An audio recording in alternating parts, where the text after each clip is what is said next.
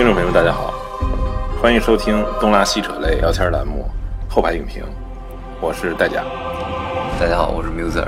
啊，今天我们来给大家说一部2005年拍的一个电影，叫做《天国王朝》。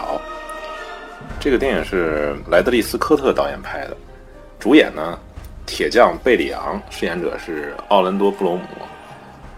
耶路撒冷王国公主叫西贝拉，她的扮演者是伊娃·格林。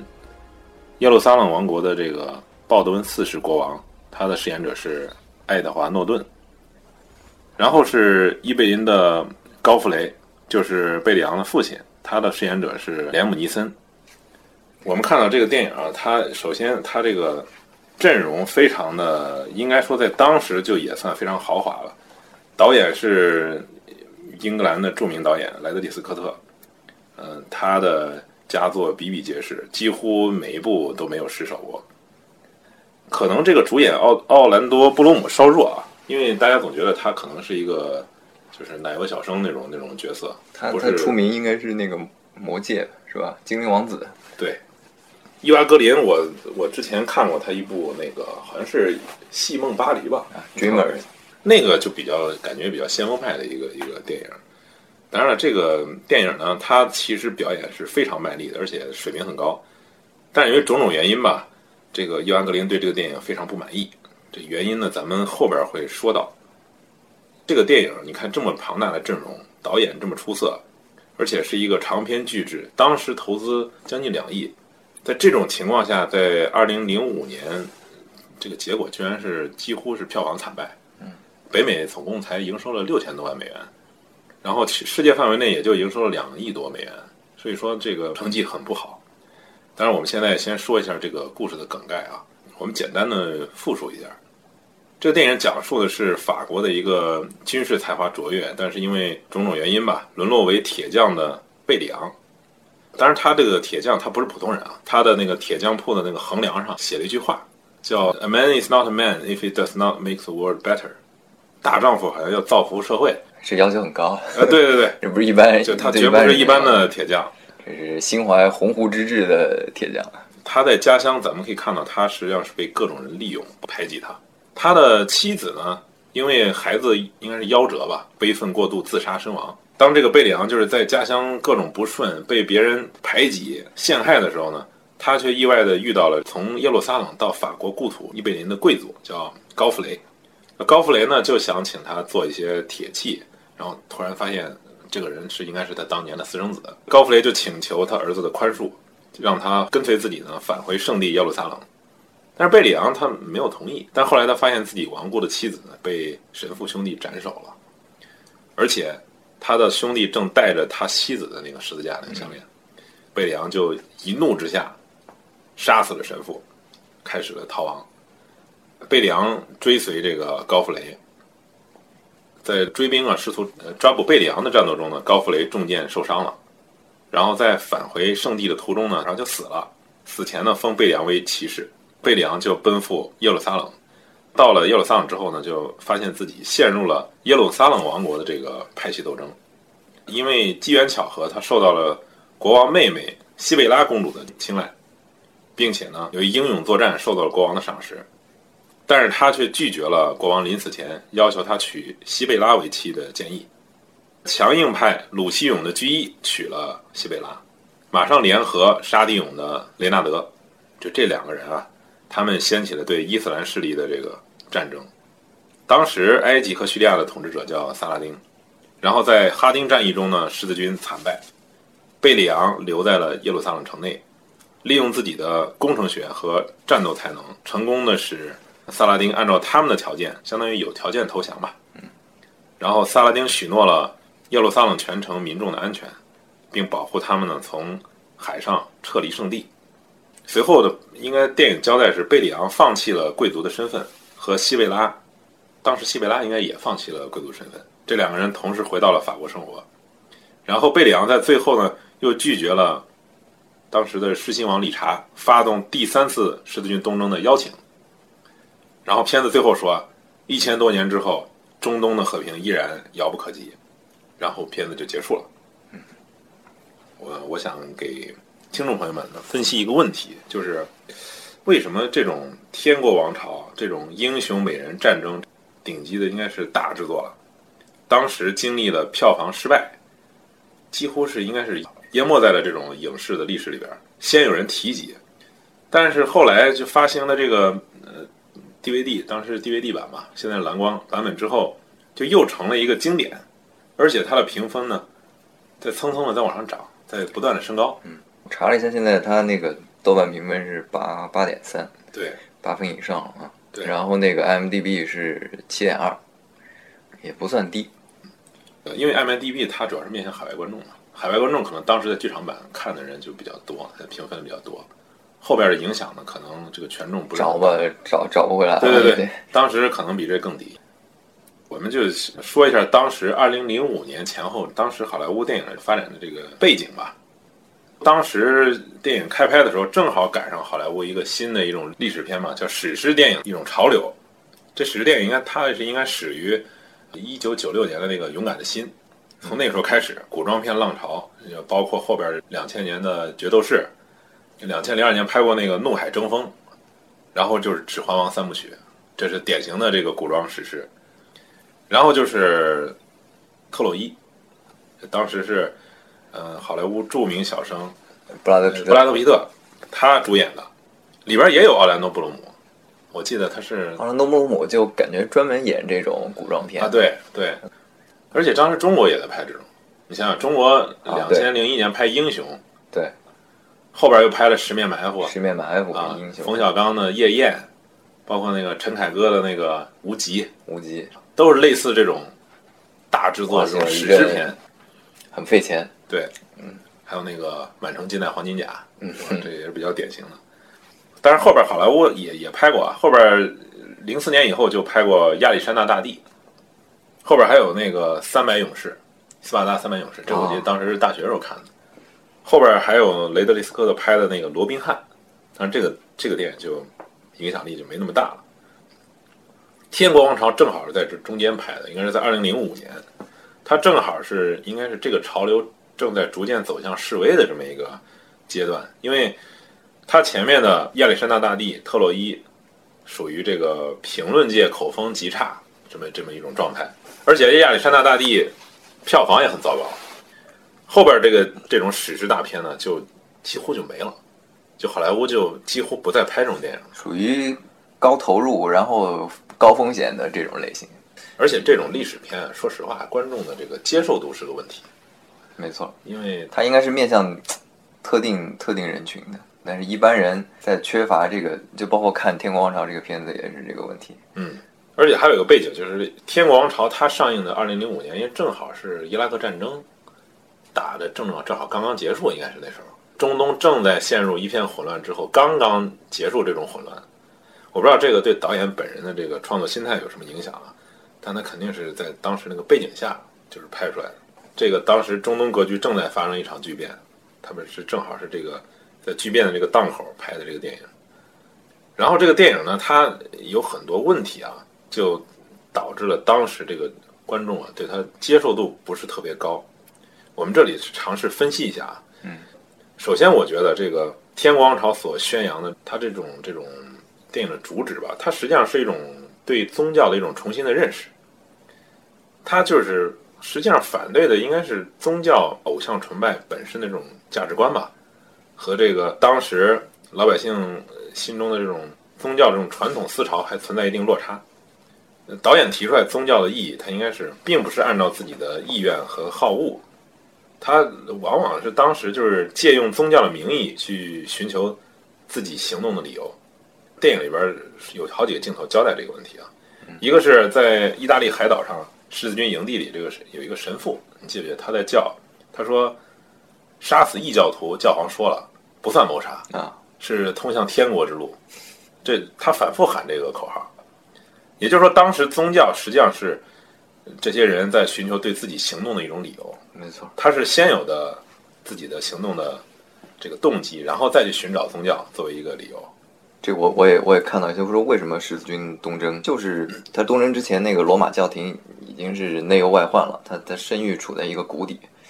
教皇这个叫乌尔班二世就开始兜售一些逻辑，他说科西嘉、萨丁岛，还有西班牙和匈牙利都是教廷的土地，但是目前被邪教占领了。嗯，啊，任何信奉基督教的骑士，只要收复这个领地，就可以成为领主。其实就是给他们一个许可证，抢下来就是你们的，就就类似于那个大航海时代，他们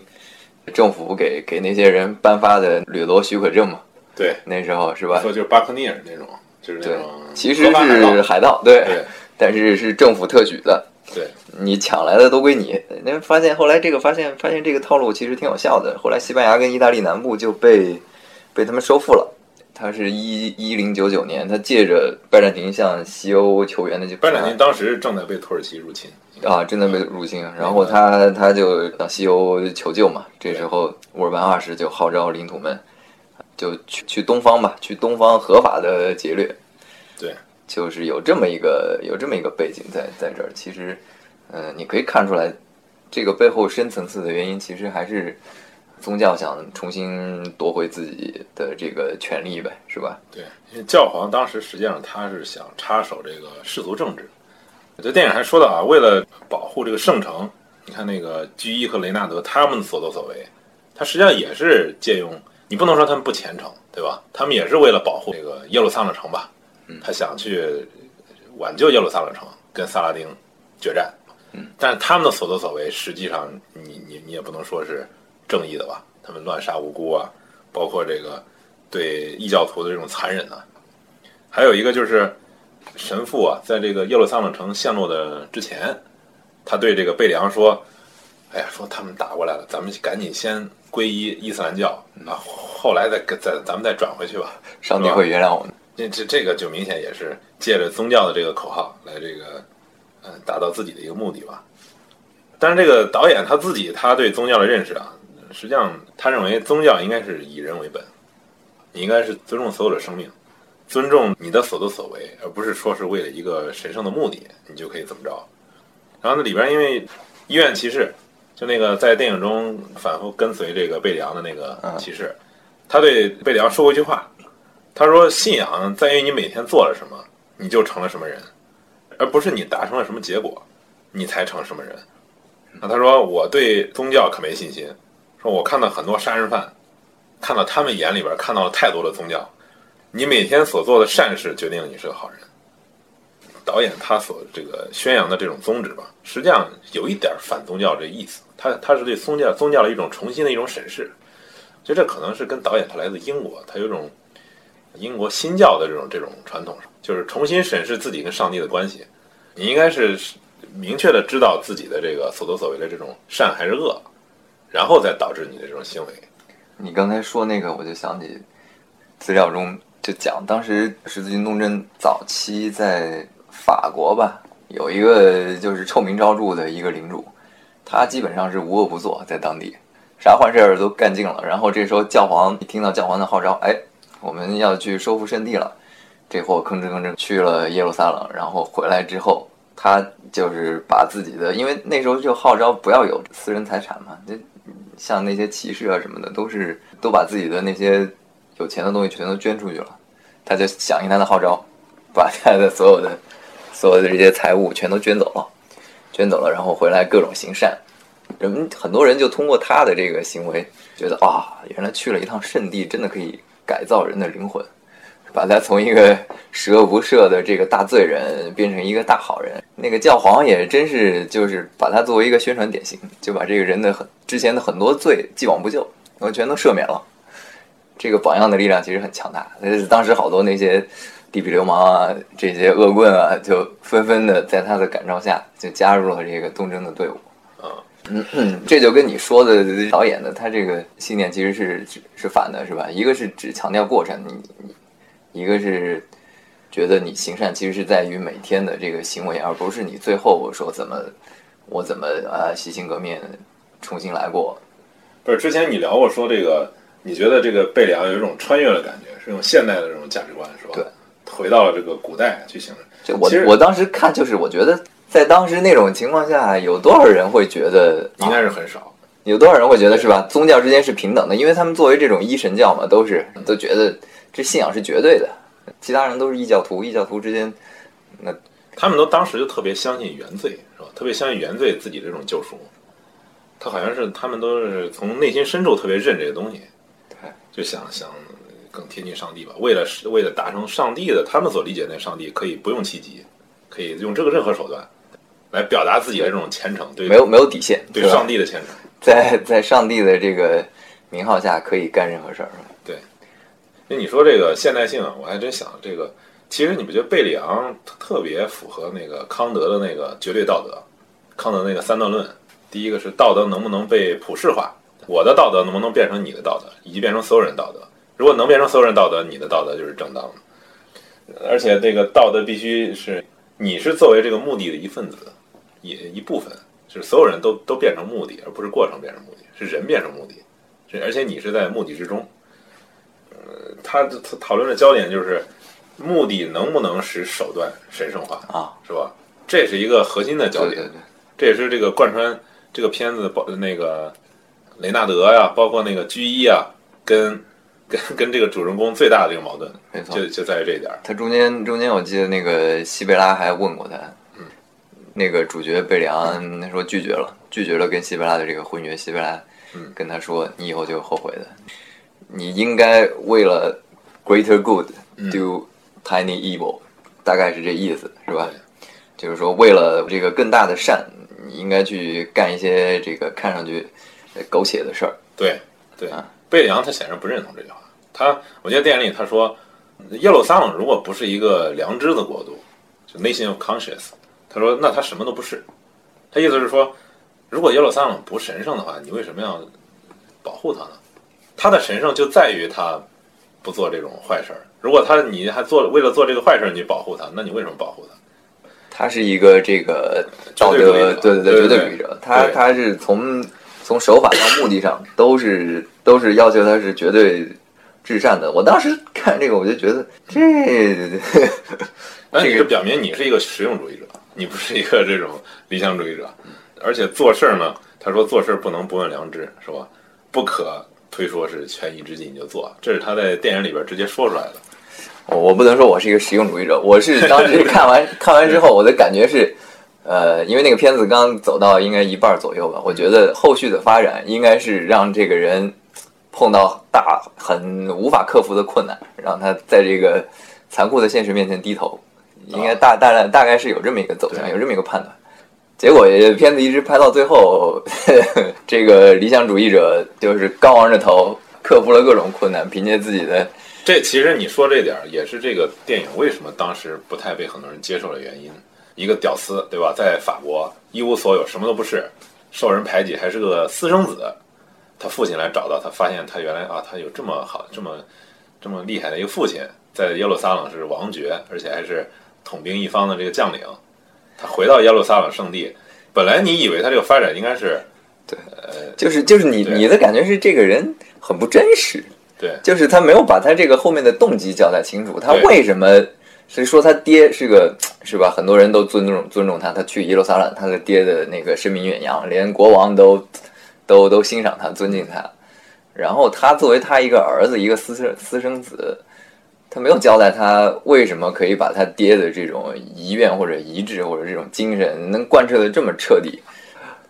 呃，完全是在任何的诱惑啊，或者是利益面前就毫不动摇。波士电影他刚开始是交代了一点，我觉得应该说第一是他老婆属于呃自杀，当时是很不道德的一个事儿？他是他自己应该受到很多谴责这个事儿，嗯，包括他儿子的这个早亡，记得有几个镜头是他在雪天里，他跪在他那个妻子的墓前，然后他兄弟就跟就就打他说：“你就是一废物，你为什么不还击啊？”但是他无动于衷，感觉他的精神实际上处于一个崩溃状态。你还他还反复说他回忆他那个，应该是他妻子生前的那个片段吧，啊，他自己就很沮丧，他杀了人，对吧？他把他那个神父杀了，他追上他父亲，他问他父亲说：“真的能去耶路撒冷去完成我自己的救赎，因为我杀了人，然后能完成我对我妻子的救赎？因为他妻子是要下地狱的嘛，因为那个当时的理解。”然后他高回来就对他说：“那我们就走走看呗。”他实际上，他从一开始，他就是为了寻求他对过去的一种，他认为一种罪行的一种弥补。所以，如果按照你说那个观点，他最后他反而卷入了这个权力游戏，变成了一方诸侯，对吧？那他前面这个线就废了，他这个就接不上了，因为他前面有一一一直在交代他是为了救赎，他才踏上这个耶路撒冷。因为刚开始他很坚决，他他不想去，是吧？他是因为杀了人，他成为这个谋杀犯了，对，他要去赎罪。他当时发生一场战斗，然后他父亲就中箭了，中箭直接导致他的死亡，可能他自己有点有点内疚吧，负罪感。拍到这个时候，他还有一个问题就是，当然就是你咱们刚才讨论的问题，贝里昂他为什么拒绝了这个国王的婚配？他放弃了能够通向高位的权力斗争，这个我觉得这应该是这个电影的一个核心的一个点儿吧。对，嗯我觉得他，他他他，就你刚才说的，他既然他妻子的死对他影响那么大，他他怎么后来，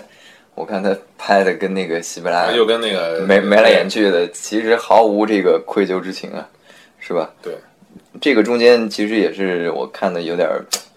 呃，不太理解就是他如何跟西贝拉相爱，这个交交代的不是很清楚对，有点简单。我觉得他当时拒绝唯一的考量就是他已经是人妻了，是吧？他应该电影里边直接交代的就是，当时那个宫廷的国王的亲信提比利斯，对，嗯他说你要继位的话，肯定是要把这两个人给干掉，是吧？否则你不可能就是正常的这个。那他完全可以选择跟他结婚，然后不把他俩干掉，是吧？那就内乱了，那耶路撒冷就内乱了。你想想，那两个人都是，一个是诸侯，都是而且是实力很强的现在现在这个问题就摆在这儿，就是有俩人想杀你，是不是？对有俩人想杀你，人家现在给你一个绝佳的机会，名正言顺、光明正大的，是吧？皇帝的、国王的这个允诺，让你把他们俩干了，你不干，所以他，我跟你说，他就是康德的信徒嘛，他是绝对主义者。康德认为，我绝对不杀人，是吧？康德的一个例子啊，就是说，如果一个人血流满面，被打得特别惨，跑到你这儿，要求你把他藏起来，然后施暴者来了，问问你说那人在哪儿，你是说谎还是不说谎？康德的回答是你不能说谎，你不用不能说谎，你应该告诉他，我就是把他藏在这儿，因为首先是你说谎，你这个说谎这个原则是不能被推广的。如果所有人大家他不能普世，如果你大家都都说谎，那没有人说真话，对吧？那你说谎本身就成了一个这个这个推广就是有极端化的这种对啊，不极端化康德的那个道德律令就是这样嘛，就是说道德本身就是目的，没有什么前提，所以它是绝对的嘛。所以你他是纯纯靠这个逻辑体系，他来完成自己的这个道德。你一说谎，大家都会说谎，他就是推广为，对然后这个这个道德都崩溃了。对，而且你是不希望说谎附加在你自己身上，所以你是目的的一部分嘛。这就是康德的这个意思。所以说贝里昂他肯定是康德的信徒，他这么绝对的一个道德主义者。其实贝里昂，我觉得他提出了一个很重要的观点，就是什么呢？就是说一个人的灵魂不能被奴役，你可以奴役他的身体，但你不能对奴役他的灵魂。他跟国王对话的对对，然后国王就很大度说、嗯，so be it 啊，so be it。而可能，而且贝里昂他可能当时还有一个因素啊，他觉得他自己跟西贝拉的这个感情不应该附加这种政治角色，就是说他拒绝成为西贝拉的一个一个政治妻子吧。啊他认为贝西贝拉有点利用他的意思。他他跟那个西贝拉的那个不是偶遇，每次都是西贝拉先找他的，嗯嗯，就是他是刻意的。贝里昂觉得可能他是事先就有这目的，那那不挺好的吗？那那他娶了国王妹妹不更好吗？他，你意思是说他不想就是得到这个权威是吗？不是他不想得这权威，一方面是他可能对权力兴趣不大吧，这是第一方面。关键问题就在于他必须清洗那些反对他的人，他不清洗是不行的。他那种贵族关系跟中国这种君臣不一样，他们说反对就反对了。当时看那个，他们不是开会嘛，不开会讨论那个啊要去，本来那个居一还挺犹豫不决的是吧？不，他开战是肯定要开战，啊关键是什么时候在哪，对，怎么走。具体的这些战术商量嘛，讨论到最后就是那个摄政王提比利亚斯跟那个咱们那主角，嗯，俩人说不去，我们不去，这个就很奇怪呀、你我靠，你还能不去？哎，真能不去？我我这是举全国之力是吧？我现在要出去，这是国家跟国家之间的战争，那你那你这样就是就是叛国呀！我告诉你，所以说不是这种关系，它不是这种关系，他们是中世纪的王国和和爵位最高爵位之间的关系。我明白你说那意思，啊但是我说在当时那种情况下，他不是已经把你像他把那个阿卡的兵都调过来了，他好多城都已经空防了，相当于是对是吧？我就是拼死一战了，我忍了十几年，我早就想跟那个萨拉丁决斗了。不管你是同意还是不同意，那国王下决定了，我决定去战，我我肯定是调集我所有能调动的力量，我都得去。但是他必须通过那贵族调动。你知道那中世纪有原则叫附庸的附庸不是我的附庸不是你的附庸，我只对你负责，我的下级只对我负责，我的下级不会对你负责。对，如果他不参不同意参战的话，那国王怎么说都没用。你你说你杀的话，会面临这个贵贵族叛乱，而且那刚才咱们说了，贝里昂他就认为，那你为什么为什么要保护耶路撒冷？根据他的道德原则呢，就是你保护耶路撒冷的过程中，你也不能做一些坏事儿，否则耶路撒冷本身就不值得你去保护。咱们还是放弃算了。他最后他应该就也就是这意思，对吧？他最后还是放弃了耶路撒冷。这种这对，这这种人就是嗯，不，他是对整个十字军东征的这个终极目的，他提出一种拷问：你为什么要收复耶路撒冷？你是因为它神圣吗？那神圣是什么？他实际上是这种反推的这种逻辑，因为很多人觉得是先有的目的，我就是觉得神圣，他不考虑为什么它神圣，然后再拼命的去保护它呀什么的。天国王朝它实际上咱们刚才说了剧情模式，一个人赤条条的来了，经历了那么多过程，最后啥也没得到啊，也算得到了，得到了一个老婆吧，对吧？这两人共同回到了法国，而且他最后还拒绝了十字军的再次邀请，他没有再继续自己的这个英雄事业，就完了。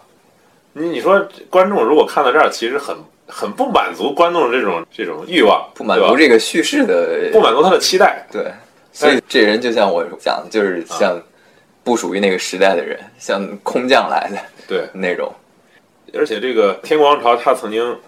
为了观众的接受度吧，就当时在那个剧作版的时候，他他其实剪了很多这种人物塑造的这种镜头。后来这个导演剪辑版就把这个镜头给加上了。嗯，他剪的就是整个把那个西贝拉那条线，儿子那条线给剪掉了，西贝拉的这个戏份就非常少。就因为这个原因，所以导致了伊娃格林对这个片子非常不满。据说是他上映的时候就哭了，他第一次看到这个剧场版就哭了，然后就拒绝参加所有这个电影的宣传活动。因为这个电影里边，他其实还有一个问题，他们可以讨论一下，就是就是西贝拉他为什么选择了居伊，他最后还给居一加冕成国王，对吧？而且他明知道居一上台，直接导致了就是耶路撒冷的毁灭，他还要这么干，是吧？剧场版没有他儿子的话，这个就这个逻辑就不通顺了。嗯，实际上是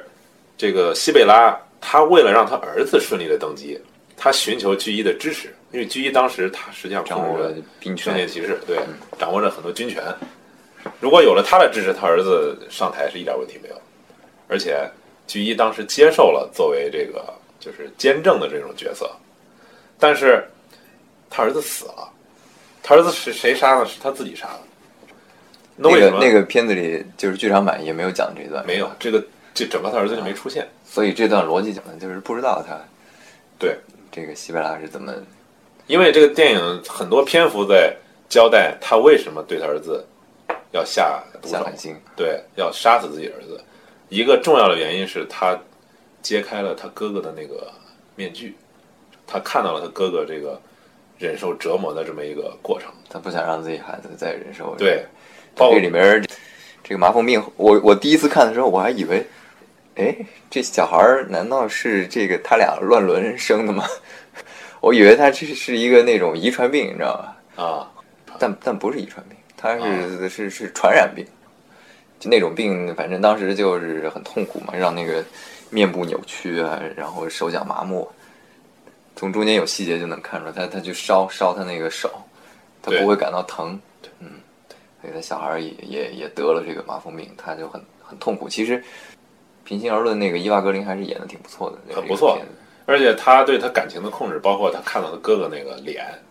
对他的那个表情，他那个态度，包括他把面具又轻轻的放上，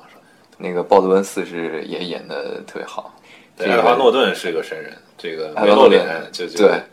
把把他那个病殃殃的那个国王那种那种气度，尤其是那个说话的那种既有风度啊，然后又又斩钉截铁的那种感觉，演绎的特别好。尤其有一场戏，他发脾气，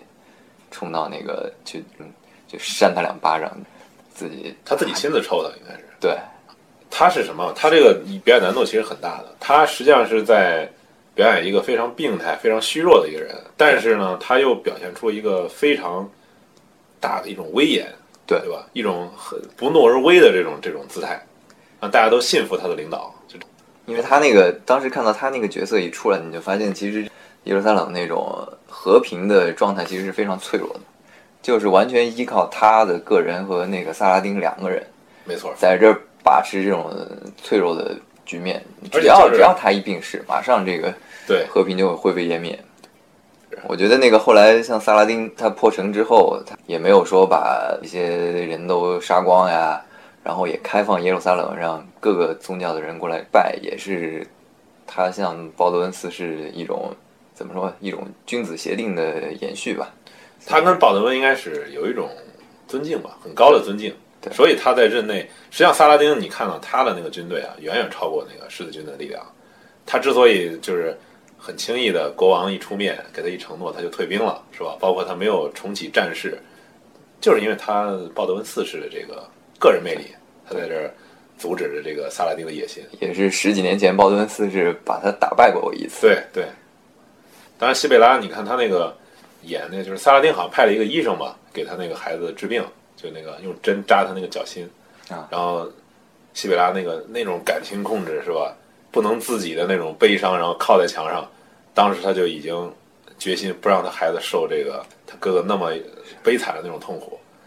那还有个镜头就是他半卧在那儿，抚摸着孩子，让他孩子入睡，给他灌那个耳朵里灌那个应该是水银吧，还是什么毒药？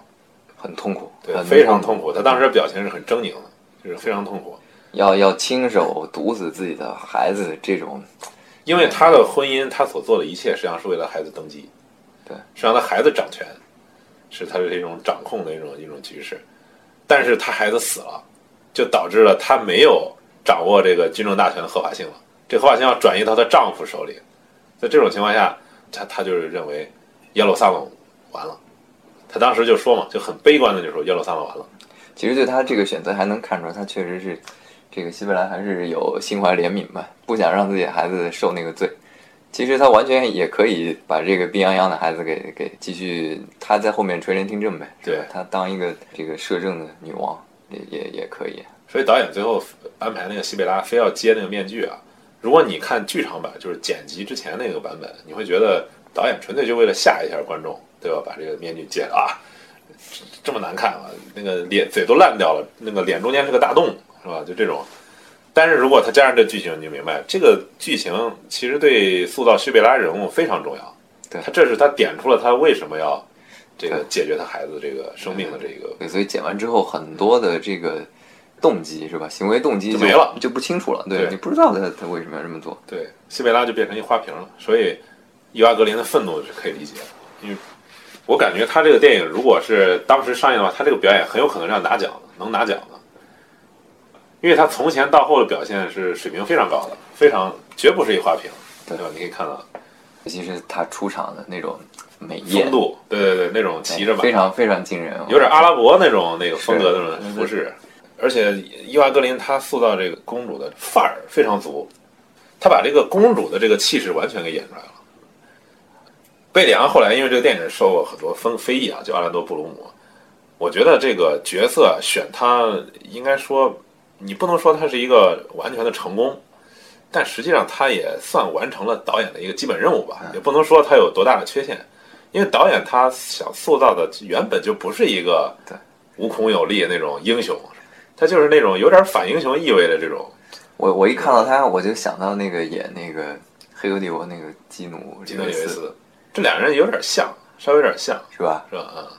演那个其实没什么太多戏，然后从头到尾是一个比较比较平的一个状态，对吧？而且是比较木讷，比较就是对，呃、不那么张扬的一种，呃很内敛的一种型角色，感觉是。你感觉这个人从头到尾就没有发生什么变化，你看不到他的内心波澜起伏啊，或者什么，对是吧？对，你说他他是一个圣徒是吧？他是作为一个就是基督教教义下一个典范人物嗯来来出现，他不应该出现内心起伏。他，我觉得他实际上这个主角实际上是导演和编剧的一种自我化身，你们觉得？是他们想通过贝里昂在呈现他们的一种观点，呈现一种宗教观点，包括他们对这个中东的这种和平的这种，他们自己设想的那种做法，如何能实现中东的和平，就是他们这个附身在贝里昂身上说的这些话。所以这个片子就变成一个含有道德教化意味的，对对对，对，所以你说它真是一个反宗教电影吗？也不见得，是吧？在这种意义上说，它好像又是一种对宗教的一种宣扬。这个《天国王朝》啊，咱们说到它前面票房不好，它一个很重要的原因还是因为，因为《天国王朝》是一个在中东历史背景的这个电影，它的这个历史背景其实非常复杂的。就是如果观众他没有一个最基本的这种状况的了解，他可能对这个电影的认识就停留在一个英雄美人战争的这么一个一个层面，所以很难达到导演想表达的那种那种效果。所以我们可以谈一谈这个十字军东征的这个背景。就哈林战役是十字军的一个应该是一个决定性战转折点。嗯就从此以后，十字军就处于绝对的劣势。第一次、第二次十字军东征的主力还不是国王，他还是国王下边那些封臣。但是到第三次、第四次以后，就变成主要是国王，国王亲自领兵作战。当然，导演他肯定是对十字军东征他是有非议的，他认为这是一场非正义战争，你很明显能感觉到。包括那 TBS 跟他说，我们是为了土地、金钱，我们来这儿军事冒险的，是那些就是没有封地的那些贵族，就是，等于是他们丢失了封地，或者他们没有继承权，他们是家里的不是长子没错，啊，然后他们就来这儿进行军事冒险。对，还有很多人都是为了打了一个旗号，是吧？打着宗教的旗号，实际上是干的是领土扩张的对这么一件事。但这个事儿吧，后来那个你你，我觉得你也不能完全这么理解，它肯定还是有宗教上的一些关系。对，因为因为耶路撒冷确实很不一样。对，因为举个例子啊，第三次十十字军东征的时候，德意志国王腓德烈他就集结了十万大军，从德意志南部出发，到经过那个巴尔干半岛，再经过小小小亚细亚到圣地。你知道最后剩多少人吗？两万、一万，一万四千人。嗯其他的大部分人不是病死了，就是在沿途的战斗中被消灭了。嗯你想想，这是一个九死一生的事儿，而且是当时中世纪条件很落后嘛，它有大量的那种船只啊，还触礁沉没还挺多的，嗯包括那海陆、陆路运输都不安全。所以你要真说他们为了土地，可是欧洲当时西班牙南部还处在这个穆斯林手中，不已经收复了吗？没有没有，就是西班牙西班牙完成再征服是一四四几年吧，好像是就格拉纳达嘛。确实，这个地方对他们有吸引力，是吧？呃在他们这个宗教意义宗教意义义上的吸引力很大。对我还看你说为什么就是十字军能那么轻易的就把这个耶路撒冷给给给干下来，就是因为当时耶路撒冷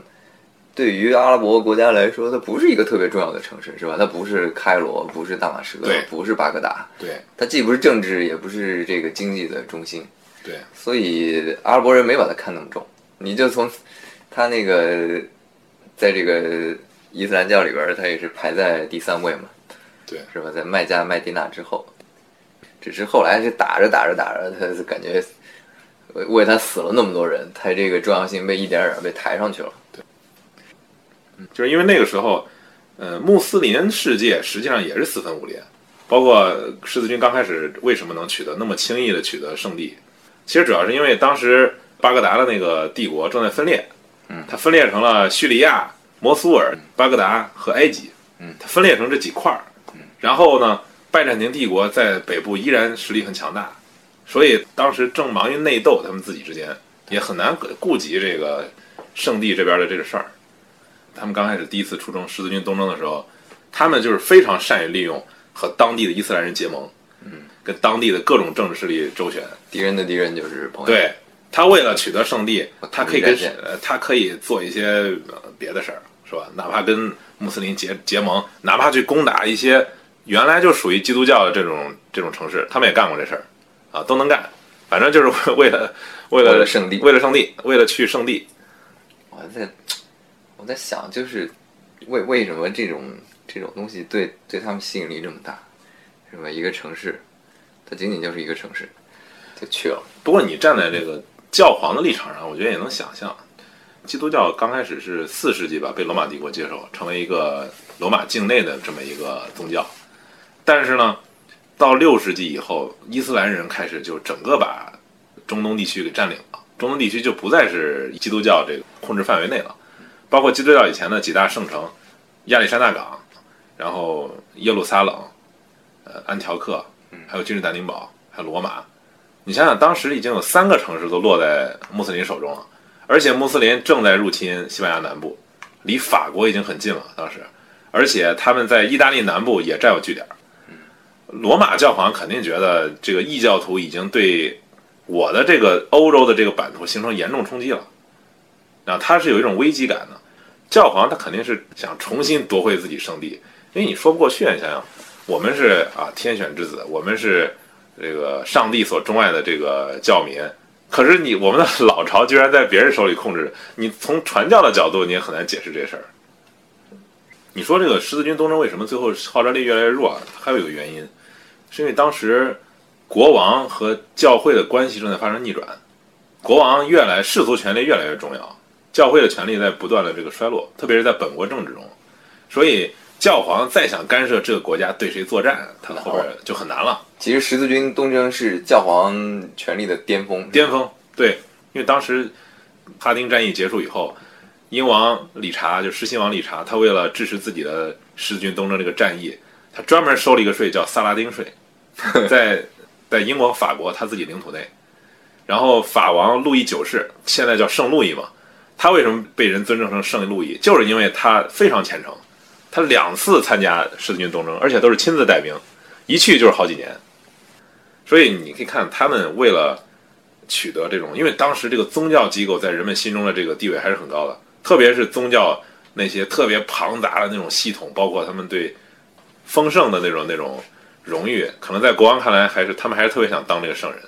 就是从这个精神层面上来讲，就算是国王，他也是，就是在这个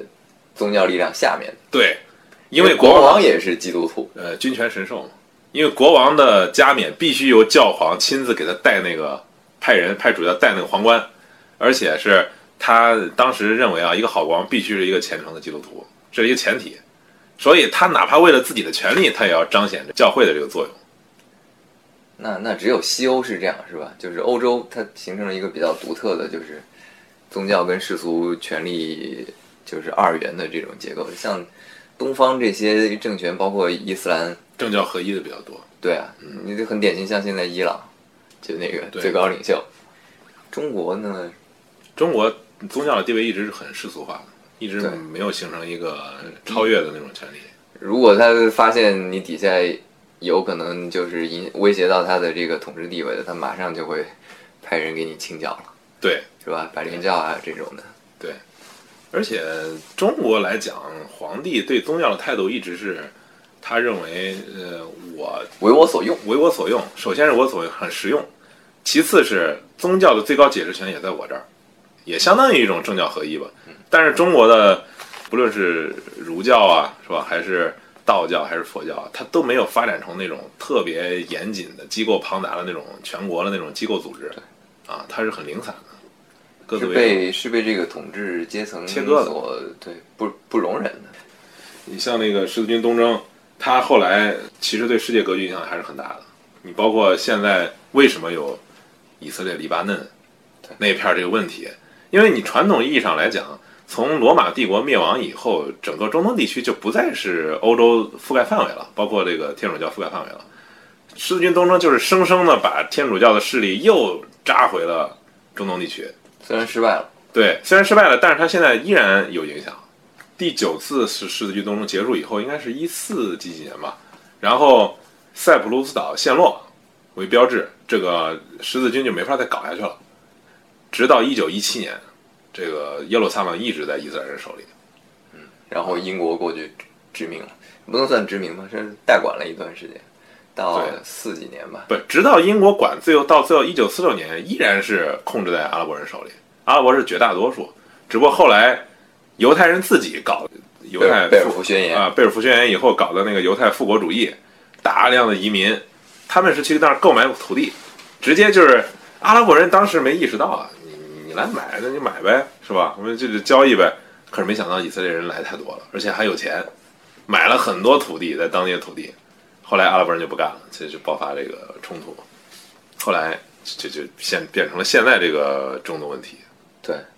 我看就是世界上都很同情纳粹对犹太人的迫害嘛，或者是呃犹太人也是流落到世界各地被被迫害，嗯，各种反犹主义。我的感觉也是很很复杂。你你这个他们确实需要一个自己的国家，要不然没有没有地方收留他们呀，他们都是流浪的。但是他们自己的这个建国是建立在损害其他人的利益的基础上，这个因为那个不是无主之地，对啊，它是有很多人在那儿住。人家在那儿生生活了很长时间，然后上千年了吧，也算是。对对，你啊，你说我祖先在那儿生活的，我那我我这这边也生活了一千多年，这这账就没法算了，我觉得。所以我觉得一个根本的问题就是要解除这种对对实际上有的这种以色列建国问题也是个移民问题。那个地方原来是阿拉伯人嘛，后来涌入了大量以色列移民，直接改变了这个这个地区吧民族结构是吧？包括告诉他的宗教信仰的结构，才导致这个问题。就跟现在很多法国人啊、美国人啊，他害怕移民，他害怕移民的结果就是他怕这些人涌进来以后改变他们国家现有的这个从政治制度到宗教信仰这一系列东西。怪就怪英国当时没控制移民，他甚至可能还鼓励这个犹太人去那个地方。英国是两面三刀啊，对他寄给寄给犹太人搞了一个贝尔福宣言是吧？嗯嗯，同意你们过去复国，然后这边又又又支持阿拉伯人，那咱们刚才说到了历史背景的原因，还有一个原因是我我我看到了一个呃观点，就是这个电影的导演剪辑版的这个剪辑师，他那个音轨后来我听了一下，他的音轨走到最后的时候，导演剪辑是非常感慨的说了一段话，就是说到为什么这个电影当时评价不高。你说的这个剪辑师是把这个片子毁了的那个剪辑师吗？同样也是剪最后导演剪辑版的剪辑师是同一个人是吧是一个人，他是做不了主，因为当时是 studio，就是片场片场让他这么干的。他后来说了一句话，他说：“嗯，显然这个影片当时出现这个问题，就是接受度程度、接受度不高这个问题，跟当时电影的宣发策略有很大的关系。当时电影制片厂二十世纪福克斯，他的宣传策略是他认为这个电影的情节太复杂了，不利于观众理解，而且他们想把它变成一个类型片，变成什么类型片？就是变成一个跟特洛伊对，跟当时的很多电影特洛伊啊什么一样的一个故事，所以把那些他们认为很多余的那些画面全部剪掉了，就留了英雄、美人、战争这几个元素，然后拼凑出这么一个故事。这个剪辑师就认为，他说，这个当时我和导演啊，我们两个绝认为这个电影绝不是一个类似这种类型片，它实际上是当时一个很大胆的对这个古装电影的一个一种新的探讨，一种尝试。他们其实想讨论的是宗教的问题，这是一个讨论宗教的电影，不是讨论战争，也不是讨论。当然了，那那些也很重要，但是他们的核心内核，这个电影呢，不是它不是讨论这些东西的，它是导演想对历史的一种一种就是在线式的这种对话。然后他们就很沮丧嘛，因为当时确实剪得七零八落，他们心情也很不好。他就一直说起来这事儿。多年以后，他跟一个制片人吃饭，那个制片人说他就工作很忙，但是他工作闲的时候呢，他就没事干，没事干他怎么着呢？他就把所有当历届奥斯卡提名电影全都拿过来，他要看一遍。他就发现一个问题，什么问题呢？就是奥斯卡当年的提名电影有很多你连现在连碟片都找不到，就是当年他们的评价是很高的，可是后来这个电影的评价就随着时间流逝了，它没法持续，导致这些电影连数字发行的版本都没有。到最后，就是说，一个电影在发行的时候，可能当时它受这个民众接受也好，还是不接受也好，跟它能不能流传到后世，其实没有特别大的关系。这种例子都是比比皆是。就是当年的电影，你认为很一般，但后来过了几年、几十年以后，它突然变成一个经典，突然被后来的这个主流文化又接受了，而且奉为经典。很多例子，你比如说一个最明显的就是《银翼杀手》，《银翼杀手》当年是票房惨败，跟那个也是雷德利·斯科特啊，雷德利可能老干这种事儿，票房惨败，呃，也是默默无闻，直到最后一九八几年的时候，才慢慢突然被当时的这个文化所接受。成了一个经典。他说他希望《天国王朝》，特别是这个导演剪辑版，补全了一些他们认为必要的一个元素之后，就是说能把它变成一个像《阿拉伯劳伦斯》类似那种经典的史诗电影。其实我觉得他现在这个目的已经部分已经达到了。你现在说十字军东征，实际上人们想起来基本上就是这个电影，历史上其他的电影基本上就被遗忘了。咱们就咱们就说到这个问题了，就是什么使得《天国王朝》的大众评价出现了逆转呢？一个就是咱们刚才说的啊，数字版本、导演剪辑版的重新发行面世，它很大程度上补足了《天国王朝》这个过度简化的问题。嗯，还有一个就是导演剪辑师他在影片后面讲的，就是很多电影不被当时的大众所理解，你只能你只能通过时间，你才能发现它是不是能够得到大众的认可。然后我觉得还有一个很重要的原因，这个电影为什么后来成了经典？嗯，就是中东地区实在是需要中东和解，就是种族和解和宗教和解的这种价值观，它需要这种价值观，所以人们能够接受这种电影。你包括我现在呃看的几部关于中东的电影，一个是《焦土之城》，还有一个是呃《羞辱》，这两个电影都是实际上都是在探讨这个问题，就是最终。不论经历了那么多苦难，历史上你杀我，我杀我，我杀你，谁都不是受害者，谁又都是受害者。在这种情况下，如何能实现这个我们都活下去，都活在这一个地球上这么一个命题？可能最后还是需要一种妥协，一种不管多么艰难，不管多么难以忘却的那种痛苦，最后都要寻找一种方式去共存。其实我我看这个，他说讨论。宗教，我当时就想到那个以赛亚·柏林在说那个多元主义和一元主义嘛。其实他们两个这种一神论宗教，它其实就是一种一元主义。在很长时间内，它统治这个人类的这种文明。一元主义它就是主张是我们是谁，我们该怎么做，我们如何被统治和统治这类问题只有一个唯一正确答案。然后这个掌权者他声称对真善美拥有绝对的解释权。那那那这个邪恶邪恶就要产生了，包括二十世纪各种那些极权主义，其实跟这个是是一脉相承的，就是他们这种观念就是真理只有一个，真理就是谬误有很多，其他其他答案都是错的。但是你如果觉得一个问题有两方面，然后可以有两个或者是更多的答案，呃，任何一个其中任何一个答案都可以被诚实的理性人接受，这这就是一种很新的观念，是一种很现代的观念。我觉得在当时。当时很少有人有这种能接受，就像那个片子里贝良或者他心里可能是揣怀的这个，因为你崇拜你的神是吧？我崇拜我的神，虽然神不一样，但是我们这个对神的崇拜这种这种虔诚是吧？本质上应该是一样的，是你跟我都应该享有崇拜自己神的自由，所以所以对异教徒这种是出于去理解我，我努力去理解你，而不是肉体消灭。但是他这个片子里边就是。就让让主角直接带有这种感情，直接就就相当于深深的嫁到这个中世纪那个环境里边，他就让人觉得有有很强的这种说教意味嘛。对，他也实际上是导演导演的一种借这个人借用他啊，表达自己的一个政治观点。你要是站在这个异教徒的角度是吧，去想象对方的文化啊、生活习俗，要理解跟自己不一样的族群和宗教，你会发现。其实人和人那个这个社会社会之间的这些差异，有时候被过分的夸大了。对，其实导演他就是肯定是想寻找这种互相理解，因为你看电影里边出现最多的一句话是阿拉伯语，就是“愿和平与你同在”，啊，May the peace be with you，就是阿拉伯语我不会说，就是那句话经常出现。然后而且是基督教徒和穆斯林都互相问候这句话。对啊，他肯定是在寻求这么一种共同点，一种互相理解这种精神嘛。包括那个，我看《教徒之城》那会儿，你看他们那个宗教战争那种狂热，都到什么程度？就是互相仇杀，村子和村子之间互相仇杀，啊，这种当时你看特别震撼，你难以想象，特别是中国这种社会难以想象。但是在中东地区，它就是这么一个现实，这种大规模这种仇杀，比谁这个底线低，其实是对。刚开始是可能只是口头辱骂，然后一边比一边狠，一边比一边狠，最后就拉到最狠的那个，大家都。都是相互肉体消灭了，很多都是。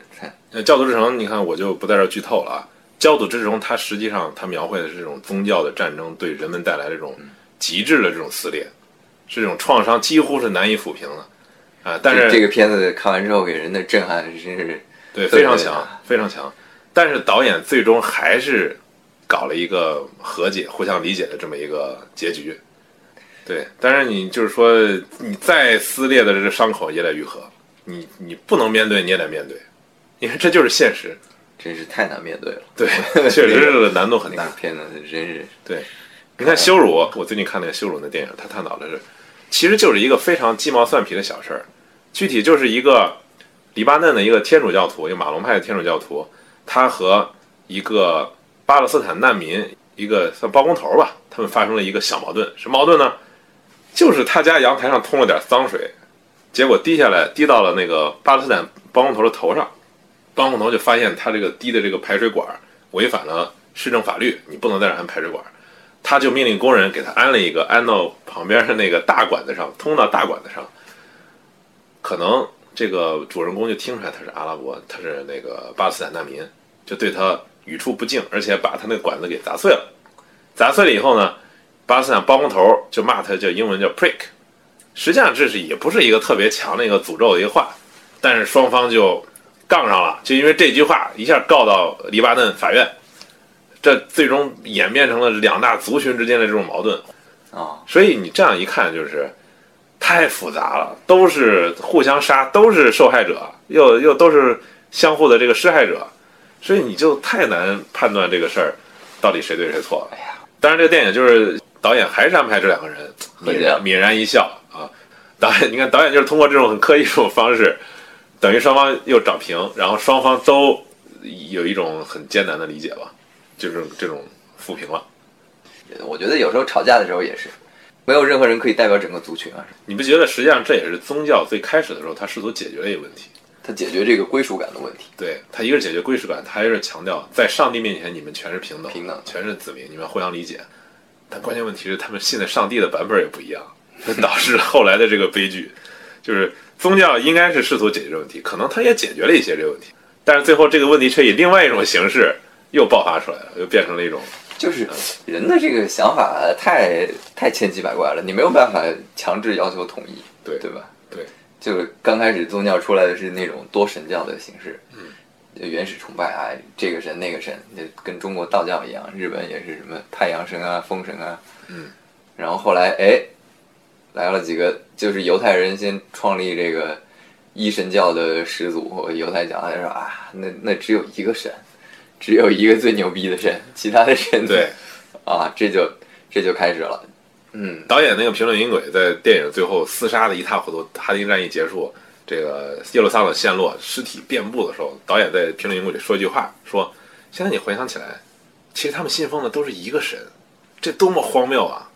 他说：“Eventually the same God，这太荒谬了这个事儿。其实伊斯兰教那个神也是从犹太对那个里边儿，他们指的是一个神，只不过是叫法不一样，你叫真主，我叫耶和华你叫耶和华，我叫耶稣，对对对，不，耶稣不是，他们信的是一个神，耶稣是使徒，是那个上帝的使徒，呃，只不过伊斯兰教认为你这个使徒说的没有我后边这个使徒，等于是穆罕默德是第六使徒嘛，呃等于是他说的话是最正确的，你是前面那个版本。对，然后这电影还让我想到那个德国东西德那个和解的电影，就是《千里风暴》，啊，你觉得这也有点像吗？实际上，你想想当时东西德的那个关系，特别是东德，它造成那种社会撕裂。为什么《千里风暴》最后评价那么高，受到这个德国特别高的评价？我觉得它也是迎合了一点，就是德国当时需要抚平冷战时期的这种伤口，特别是东西德分裂造成的这种伤口，他需要看到这种电影，就是我原谅了你，一种理解是吧？对你知道他也是一个普通人，对他拍出来他是他也有好人正，对，啊，他的那些行为呢是他在当时那个特定的那个那个社会环境下他做出来的，但是他本质上其实跟你我没什么不一样。这也是导演虚构出来的，实际上不存在这么一人，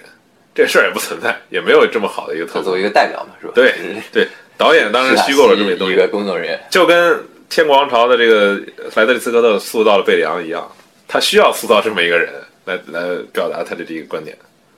但是奥奥兰多·布鲁姆在二零零五年的时候还演过一片子，不知道你看过没？叫呃《伊丽莎白镇》，讲美国的。对啊，美国这个故事跟跟这个他在同一年演的《天国王朝》有点相似之处。是邓斯特吗？女主角对对对，有点相似之处。什么相似之处？就是都是男主角在寻求自己的一种类似于救赎的这种这种过程。伊丽莎白镇讲的是男主角因为一个商业上的一个巨大的失败，设计了一个鞋，一个巨大的失败，想自尽，想自杀。这时候突然传出来他父亲死了，他就是回美国奔丧，实际上是一个重新寻找自我的一个这么一个故事，跟这个《天荒潮》还真有点像。那那个那个电影我非常喜欢，我看过很多遍。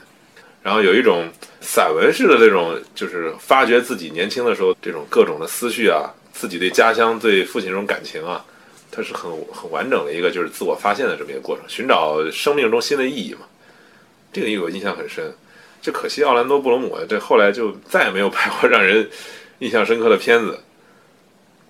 Muser，，我知道你是你去过中东地区啊。他片子里那个贝里昂第一次第一次抵达耶路撒冷，他路过就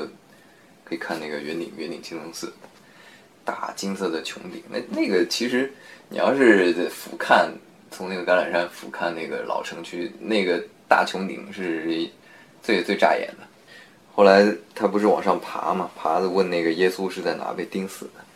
其实耶稣耶稣应该是就死在那个死在那个那个那个圣母教堂那个那块儿。基督教的他不是埋在那个地方吗？埋在那个地方就是圣墓嘛。你看这个基督教的这几个圣地，就是跟他一个是呃他妈玛利亚怀他的那个地方，嗯，在拿撒勒，拿撒勒叫有一个叫报喜堂啊。就是那离耶路撒冷有点远吧？对，有点远啊。那个地方修了一个教堂，然后那是一地儿。然后他从出生，出生是在伯利恒，在一个马厩里边。现在伯利恒是归相当于是巴勒斯坦那边，巴勒斯坦在在在弄。他那个在叫圣诞教堂哦，圣诞教堂还在我去的时候也在，还是在修吧，在弄的。不过你去，你从你从那个隔离墙过去到巴勒斯坦那边，你感觉乱七八糟的，就是。那不管是管理啊，或者是各种，就就阿拉伯的这个城市一特点就是那个拿撒勒也是以色列境内为数不多的，就是以阿拉伯人为主的那个城市。嗯，路就很窄，就你说的，就就两车道，恨不得两车道或者四。旁边如果是四车道，两边就停满车，实际上也变成两车道。啊，有点像中国啊！这你说这个，那个那个圣诞教堂，圣诞教堂完了之后，就是他出生了，出生了就开始在那个加利利湖边上。嗯，传教活动那边也是他什么五什么五饼二鱼堂，他搞一些神迹，就是他在那边传教活动的那个那个地方。然后完了之后，就是他最后被宣判死刑嘛，在那个老城里边，那个叫苦路，苦路一共有十几站啊。每从他被宣判，然后背上十字架，一步一步怎么踉踉跄跄的，最后一直到他死，死在那个圣母教堂，圣母教堂就是他死的地方。死完了之后是怎么？埋了又复活，复活又升天。其实基督教的这个圣地是是比较多的，就是你看，然后老城区它这些景点是比较多的。其实对于伊斯兰教反而是更少，也是可能犹太人刻意控制的吧，在那个地方。啊，它就两个教堂，就在那个顶上，就在它那个，就在它那个圣殿。你看那个最下面是，最下面是犹太教那个圣殿，圣殿是一个废墟，其实是它那个第二圣殿，然后它就剩围墙了嘛。对，就剩一面墙了，就是那那个 West Wall，这叫哭墙。嗯，然后犹太人就在下面，然后就紧接着圣殿上面有一个平台，平台上面有两个清真寺。但是它是被犹太人严格控制的那个地方，因为它太敏感了。对每次一只要局势稍微一不稳，那个地方就被封闭了，就不让游客上去了。啊，而且每次都是严格控制人口。他他进去的时候，就是一个特别狭长的一个木桥，那个那个木桥上面都是封闭的。就特别奇怪，你说是悬空的一个桥？对，一个桥，通过一个桥上去，你所有的游客都要从那个口上去。啊，那个口呢，你在那个桥上可以看到底下俯瞰那个，就是犹太人在底下面对西墙哭泣的那个广场，能看得很清楚。它纵深挺高的，是吧？对，挺高的，挺长的。然后呢，上去之后，上去之后上面有那种宗教警察之类的那种人，就是。女的不能把肩膀露出来，呃，是伊斯兰教的宗教警察。对对对，你裹得特别裹得特别严实，要不然他给你，他要求你，他他卖给你那个丝巾，恨不得五六十块钱一条，你必须得买。嗯，现在那个耶路撒冷城里边，犹太人跟穆斯林大概是七三开，其实基督徒特别少，没有什么基督教的人，但是基督教的游客是最多的，因为基督教可能可能这个影响力还是还是大。东正教、犹太人和阿拉伯人。对这几个，东正教主要是亚美尼亚人。后边他那个就是，呃，萨拉丁进那个大殿，那个大殿是对应的是哪个地方？对，就是最后那个那个应该就是他的圣母教堂。其实我当时我我我觉得挺挺惊讶的，萨拉丁后来在那个在那个墓上跪下了。他作为一个穆斯林，他跪在这个跪在这个他不是跪那个吧？基督教的这个这个圣地上面，啊，他可能也是表达一种是吧？对对异教的一种不不知道什么意思，很很很很让人他是刚开始是先绕过了十字架，他没踩那个十字架。嗯，刚开始有人，建议他那个手下，哎，烧了吧，把这个 对对对，是吧？你看这这这破玩意儿，他们都都前仆后拥，跟那个飞蛾扑火一样，你这不是不就是有这个墓吗？嗯，把它把它毁了，毁了毁了就没这事儿了。他后来是有个镜头是把那个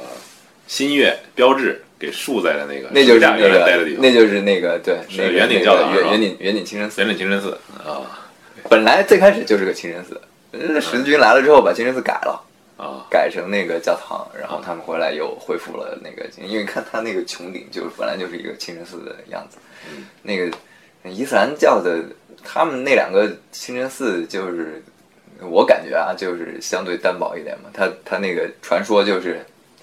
穆罕默德坐了一匹马，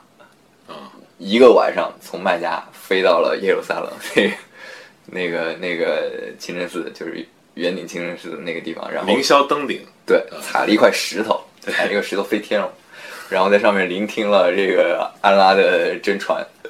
所以那个石头就成为他们特别。但是那个石头现在找不着。据说是不不让看，哦，完全封闭的。他我们上去到那个顶上，他只让你在外面看，你不能进那个清真寺里边。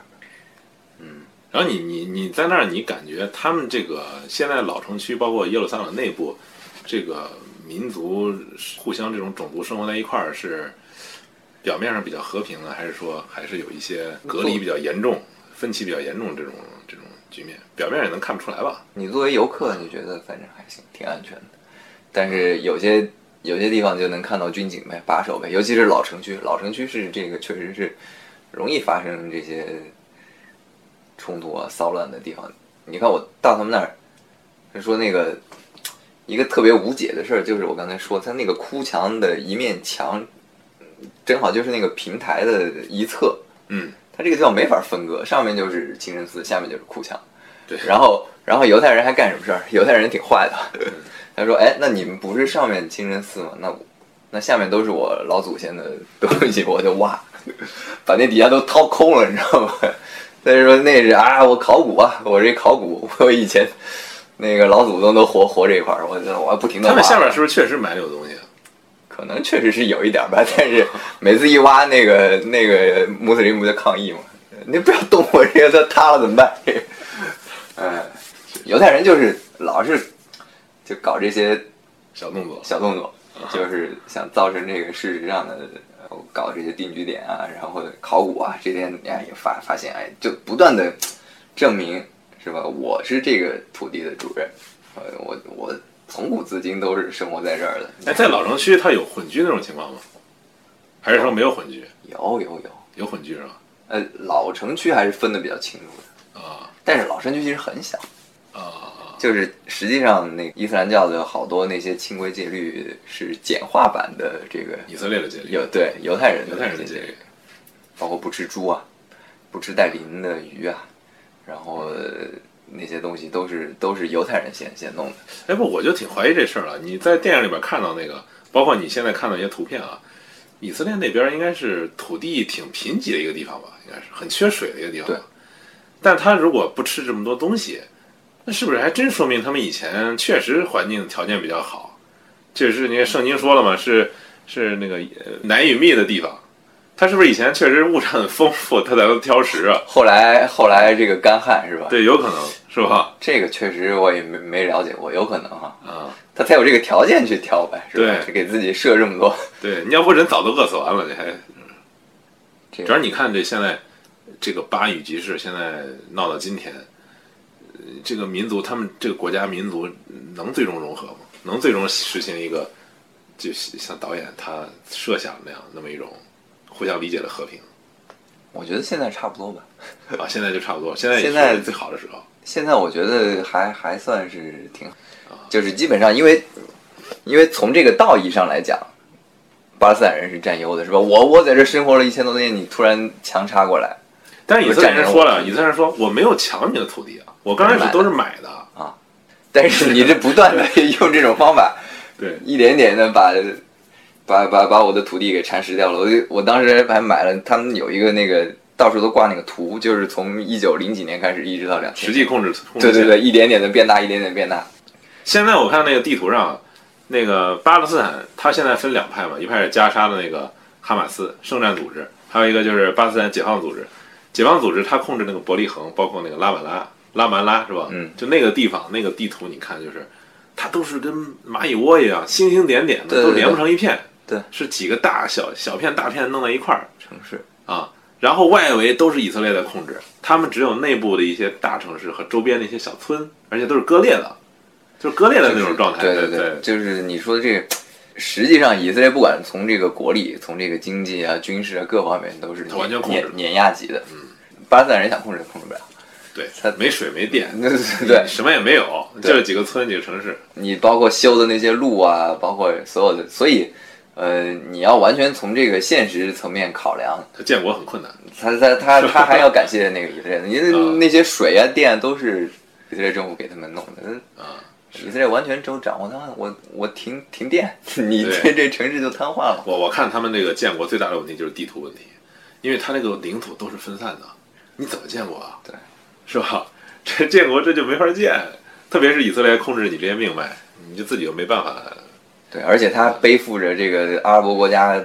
就是他们不不承认这个现实嘛，老想把这个以色列给赶出去，那不可现实的是吧？那不不会在现实面前妥协。现在是谁也赶不出谁啊。不过你巴勒斯坦，你现在人这么少，那以色列也不能给你清除了呀，是吧？你你也只能在那个地方待着。不是说了吗现在的这个在巴勒斯坦生活的阿拉伯人是历史以来他们生活水平最高的时候，